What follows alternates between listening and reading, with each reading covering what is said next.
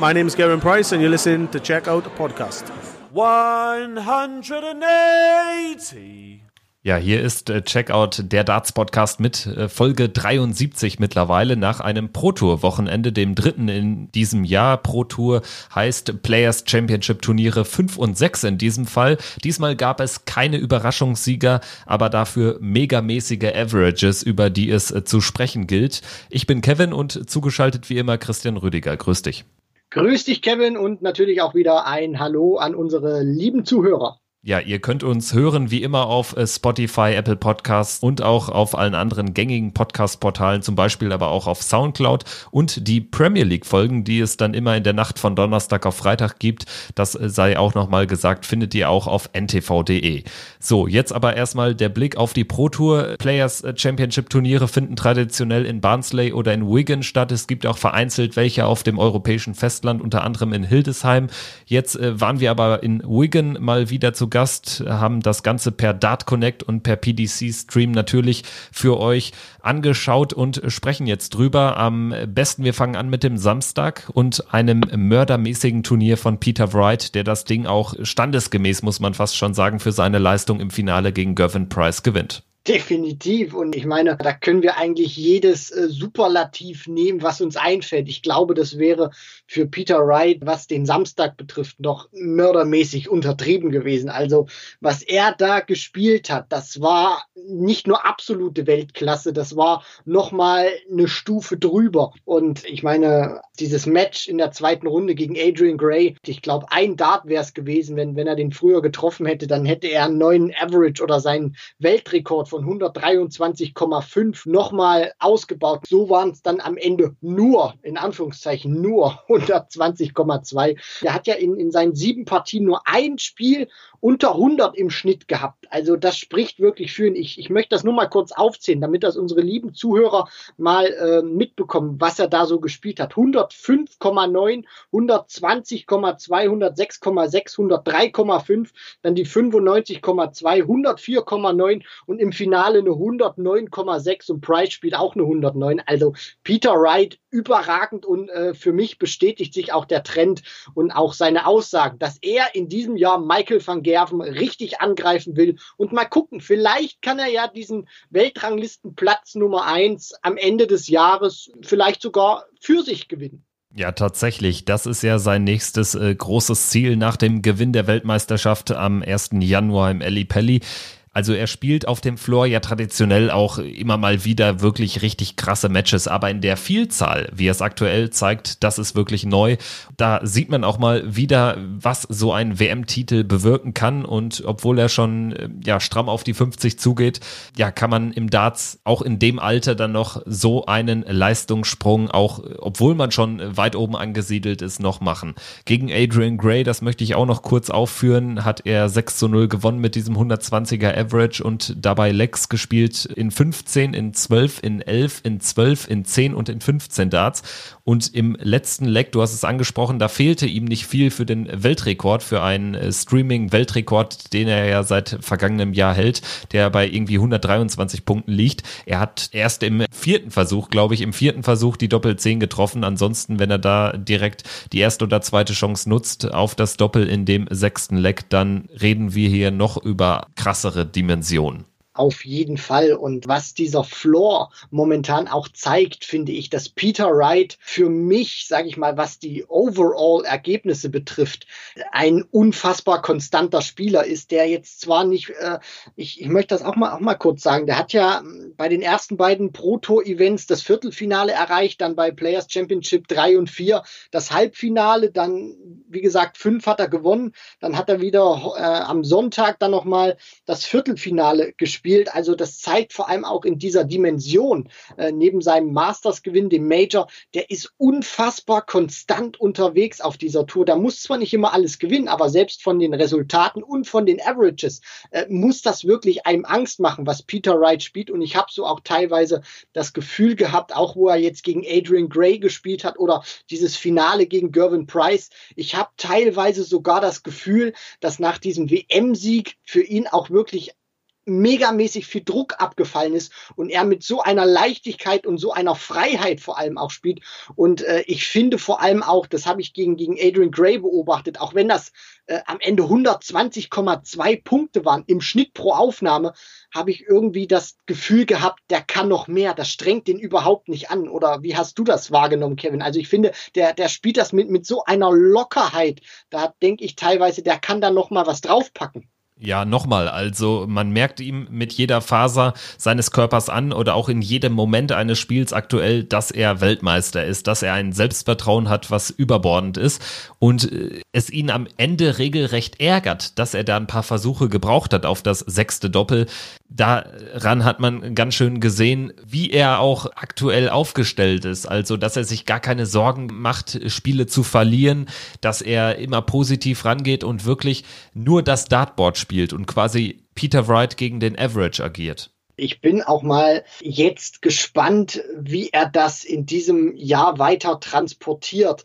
Denn äh, ich glaube auch nicht, das war ja die große Frage, die wir uns alle gestellt haben nach dem WM-Titel. Ist er jetzt satt? Äh, äh, wird er jetzt nachlassen in den ersten Wochen und Monaten des neuen Jahres, weil er jetzt diesen großen Titel hat? Andere haben auch gesagt, der, der, der wird genauso weitermachen. Und das ist momentan auch wirklich bestätigt sich dieser Trend, dass Peter Wright nicht nach dem WM-Titel äh, sagt oder eine, eine gewisse Schludrigkeit reinbekommt, sich erstmal zurücklehnt sondern es bestätigen sich wirklich die Anzeichen, dass dieser WM-Titel der Beginn etwas ganz, ganz Großem werden kann. Und äh, Peter Wright hat ja 2017 schon mal eine wahnsinnig tolle Saison gespielt mit dem Premier League-Finale äh, unter anderem, wo er auf der European Tour äh, sehr viel gewonnen hat. Unter anderem da auch Michael van Gerven 6-0 in, in einem Finale geschlagen hat. Ich glaube, in Leverkusen oder so müsste das gewesen sein. Wir jetzt nichts Falsches erzählen.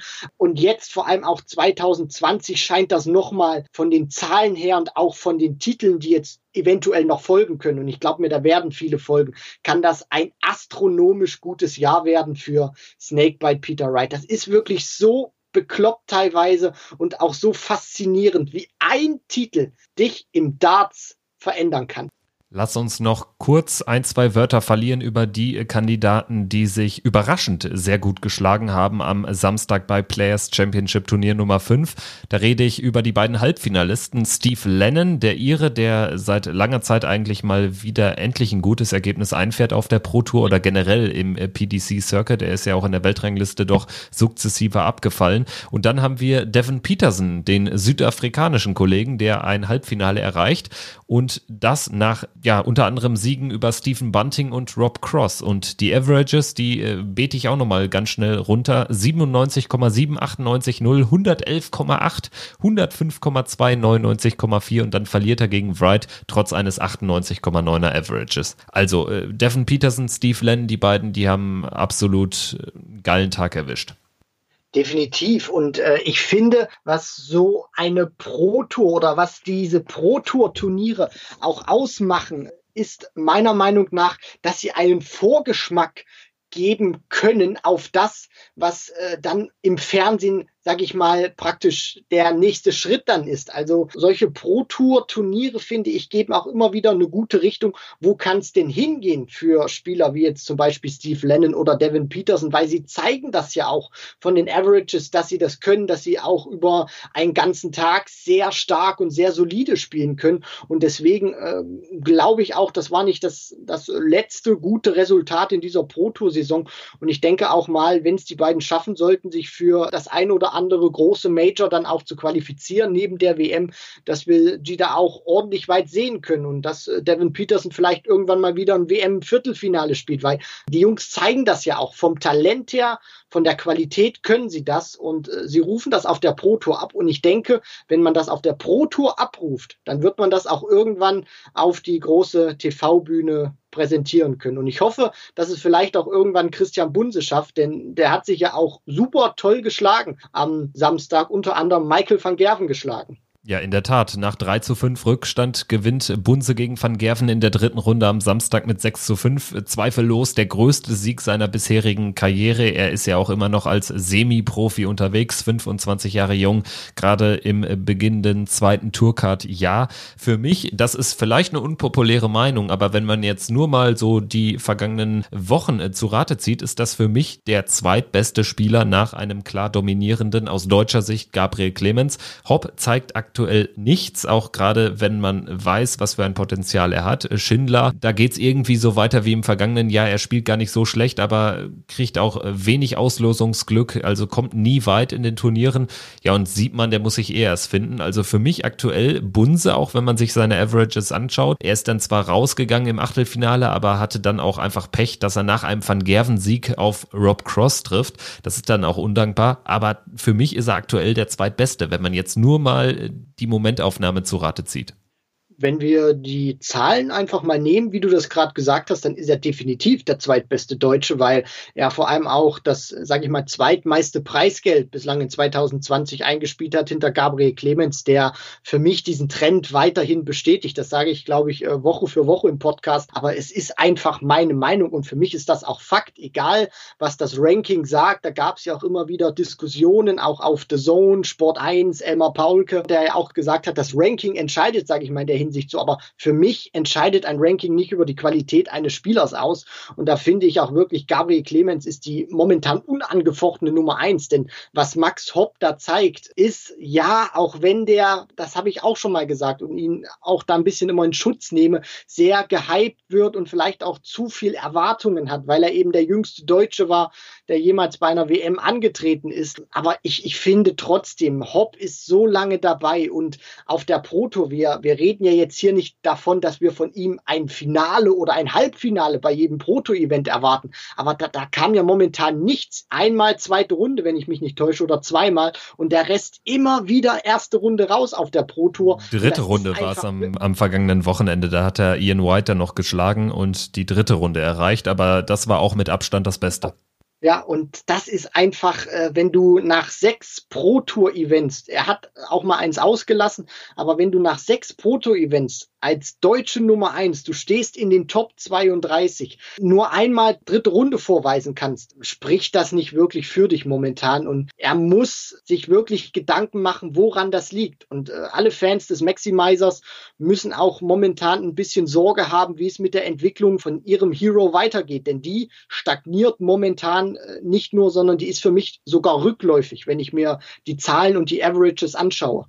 Am Sonntag dann ist er in Runde 1 ausgeschieden gegen Christoph Ratajski. Da äh, kommt es ihm natürlich auch nicht zugute, dass er aktuell nicht in den Top 32 der Pro Tour Order of Merit ist. Dann triffst du halt mal äh, schon in der ersten Runde auf einen so starken Christoph Ratajski. Er verliert damit 6 zu 3. Ratajski ist es dann auch der, die Winning Streak, also die Siegeserie von Peter Wright, beendet im Viertelfinale von Players Championship Turnier Nummer 6 gewinnt Ratajski mit 6 zu 2 gegen Wright, der sich endlich mal wieder unter den Normalsterblichen befindet.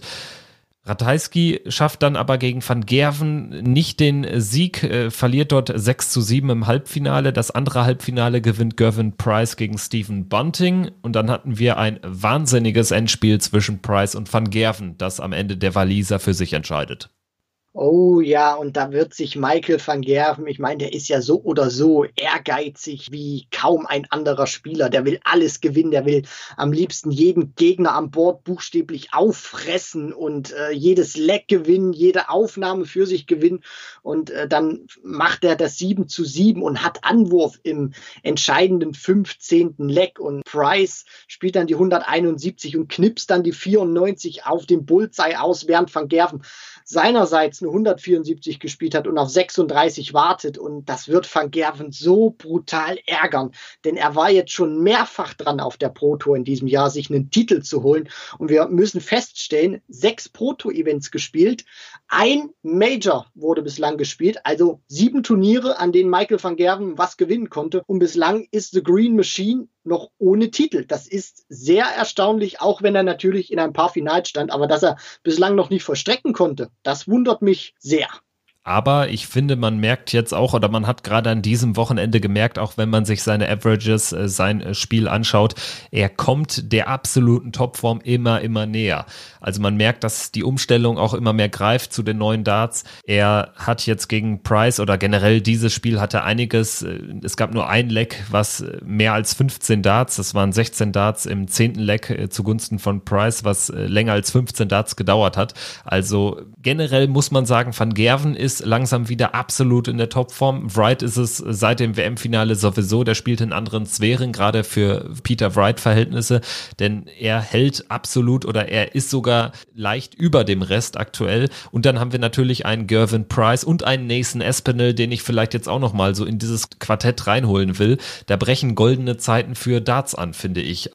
Auf jeden Fall. Und ich möchte da noch mal kurz an Van Gerven anknüpfen. Natürlich, äh, das belegen die Zahlen auch. Das zeigt die Premier League. Der kommt, sage ich mal, mit seinen neuen Darts von Woche zu Woche, von Spiel zu Spiel, von Turnier zu Turnier immer besser zurecht. Aber es ist nicht mehr so wie früher, dass er jetzt auch diese Finals, in denen er steht, gewinnt und vollstreckt. Und da sehe ich das. Also ich möchte jetzt nicht äh, hier mich hinstellen und sagen, Michael van Gerven schwächelt oder so. Nein, nein, keineswegs. Nur es ist natürlich auch schon zu beobachten, dass er trotzdem in Final steht, gut spielt, sehr gut spielt natürlich, aber diese Dinger jetzt auch nicht mehr so gewinnt in dieser Regelmäßigkeit, wie er das früher gemacht hat, weil dafür einfach die Qualität zu hoch ist. Da kann ein Nathan Aspinall, da kann locker einen 105er, 110er Average ins Board brennen. Gervin Price kann dasselbe spielen, Peter Wright auch und die Jungs stehen dann genauso da wie Van Gerven mit diesen hohen Averages und haben dann noch nicht mal einen Schweißtropfen auf ihrer Stirn. Also ich finde,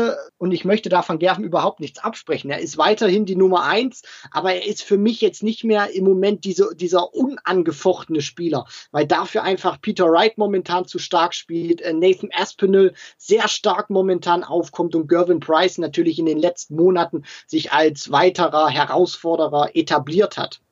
In diesem Sinne, also das äh, wird äh, spannend auch in den nächsten Wochen. Die nächsten Wochen heißt natürlich Donnerstagabends immer die Premier League mit den Besten der Besten am Start. Aber, und das wird viele freuen, sicherlich unter uns äh, Zuhörern, die European Tour geht los am nächsten Wochenende in Belgien, in Hasselt. Dort dann unter anderem auch aus deutscher Sicht Gabriel Clemens am Start. Und ja, ansonsten haben wir gewohnt starkes Teilnehmerfeld. Natürlich nur Gary Anderson nicht dabei von den ganz großen Namen, weil er die European Tour ja, dann doch nicht für so wichtig erachtet. Auch in diesem Jahr bislang noch nicht. Mal schauen, wie das bei den folgenden Qualifiern aussieht. Aber ich denke, äh, Christian, du freust dich auch sehr auf den Start der European Tour. Das hat ja dann auch immer noch einen ganz anderen Charme, so als Mittelding zwischen den klassischen Pro Tour Events und den Major Turnieren. Auf jeden Fall. Ich bezeichne das immer so ein bisschen, mache ich da am Beispiel fest, wie so im, im Tennis diese ATP Masters Serie, diese 1000er Turniere. Das hat für mich so einen ähnlichen Flair. Kein ganz großes Major oder Grand Slam Turnier, aber jetzt auch kein sonderlich kleines, sondern auch wirklich mit großen Hallen, einer großen Kapazität, zwei, drei, teilweise vielleicht sogar 4000 Zuschauer, einer tollen Bühne und vor allem auch viel, viel hochklassigem Darts vor deutschem Publikum, teilweise auch vielleicht sogar unmittelbar in eurer Nähe. Also geht dahin und zieht euch die Topstars live rein, denn die sind, das zeigt die Pro Tour einfach, die sind richtig on fire. Und alle Infos äh, natürlich auch zu den European Tour Events, die bekommt ihr immer wöchentlich hier im Podcast. Aktuell, euch wird's aufgefallen sein, melden wir uns ja sogar zweimal die Woche, damit wir auch die Premier League noch bestmöglich in äh, kurzen Updates abdecken können. In diesem Sinne, das war Checkout, der Darts Podcast mit Christian Rüdiger und Kevin Schulte meiner Wenigkeit für heute. Und wir würden uns freuen, wenn ihr auch in den nächsten Wochen und Tagen wieder einschaltet, wenn die Darts fliegen und wenn wir im Anschluss drüber sprechen. Bis dahin macht's gut. Ciao.